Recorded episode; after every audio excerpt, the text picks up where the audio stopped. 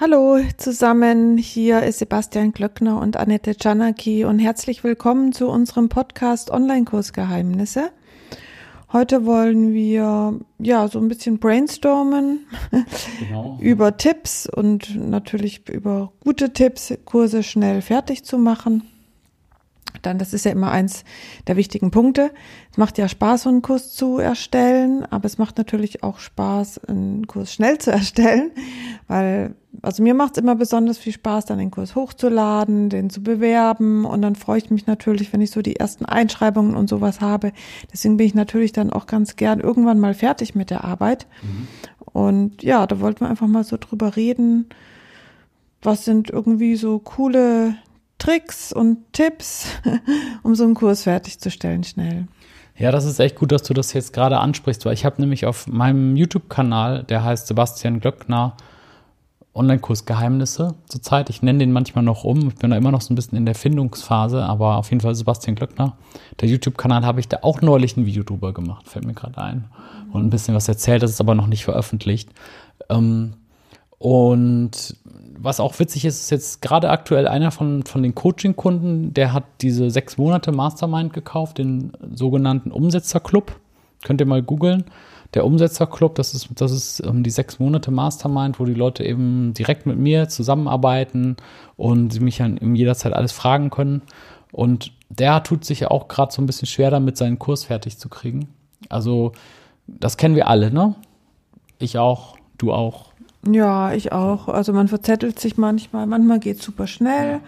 Und dann verzettelt man sich dann auch manchmal. Aber je öfter man irgendwie so einen Kurs erstellt, umso mehr weiß man halt dann auch irgendwann mal, wie es besser geht.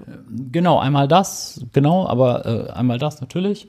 Und ich versuche dann Sachen immer als immer in der Rolle des Coaches natürlich auch und als, mit so einer Art Vorbildfunktion versuche ich das natürlich auch wirklich systematisch zu erfassen. Hm, ja klar, ich meine, du hast mir ja auch schon echt immer viele Tipps gegeben, damit ich das schneller fertig bekomme, diesen Kurs. Mhm.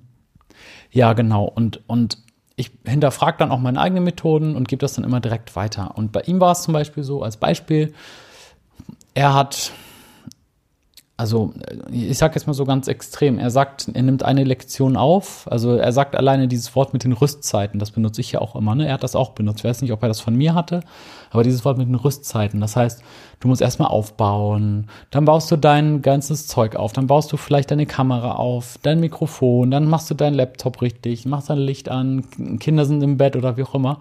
Und dann nimmst du eine Lektion auf, die dauert zwei Minuten und dann gehst du irgendwie ins Bett oder so und hast eine Stunde dafür gebraucht. Das ist jetzt mal so ganz übertrieben gesagt, aber so ungefähr, so ungefähr ist es bei ihm, dass er quasi in zwei Minuten Lektion schafft pro Tag oder so. Und da gibt es natürlich jetzt, ist ja auch cool, dass er das zu mir ehrlich sagt, solche Probleme und mir dann direkt die Lektion schickt und ich gucke mir dann auch die Lektionen alle an und sagt, weil ne, er bezahlt mich ja dafür, damit er erfolgreich ist. Deswegen ist es klar, dass ich mich darum dann um die Probleme kümmere. Und jetzt bei diesem speziellen Fall, ja, da war es dann halt eben so, da habe ich mir halt dann so ein paar Tipps dazu gegeben. Ne? Ich sage, hey, du musst die Aufgaben zusammenfassen, du musst, ähm, kannst jetzt nicht eine, eine zwei Minuten Lektion ab und dann alles wieder abbauen. Also, ne, du musst halt hingehen und schon mal mehrere Lektionen hintereinander ballern. Ne? Und wie schaffst du das? heißt, du brauchst einmal, das, das mache ich doch bei meinen Sachen auch. Ich, ich baue einmal das Licht auf, ich baue einmal alles aus, ich mache die Rollläden runter und so weiter. Und dann nehme ich natürlich zehn Videos auf einmal auf. Ne? Und dann habe ich ihm gesagt, oder bei ihm war es, glaube ich, so, er hat in zwei Monaten, oder ich, ich sage jetzt mal nur so, ne, ich will jetzt nicht die exakten Zahlen, aber er hat in ein oder zwei Monaten so anderthalb Stunden Video aufgenommen. Und dann habe ich ihm gesagt, so, ne, das schaffe ich an einem Abend. Ne? Soll jetzt nicht sein, dass, dass du dich jetzt schlecht fühlst, sondern das soll eher sein, so, ich erkläre dir jetzt, wie du da hinkommst, damit du das auch schaffst. Ne? Ja, ja.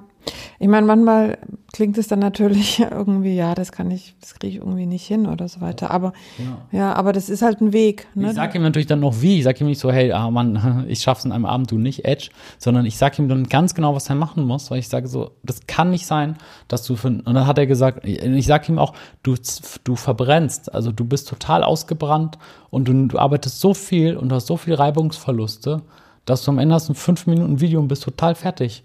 Ne? Ja, stimmt. Aber was sind denn jetzt so die hauptsächlichen Geheimnisse sozusagen, um das schnell fertig zu kriegen dann?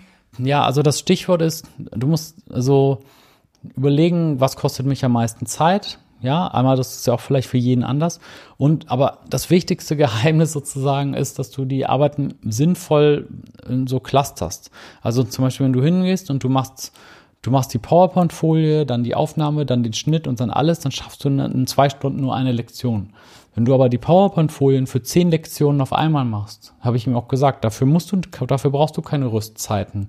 Zum Beispiel, du musst keine, das machst du nicht in deiner wertvollen Aufnahmezeit. Die solltest du, wenn du abends sitzt, die Kinder sind im Bett und alles ist perfekt und das Mikrofon steht da, dann kannst du nicht hingehen und irgendwelche PowerPoint-Folien machen.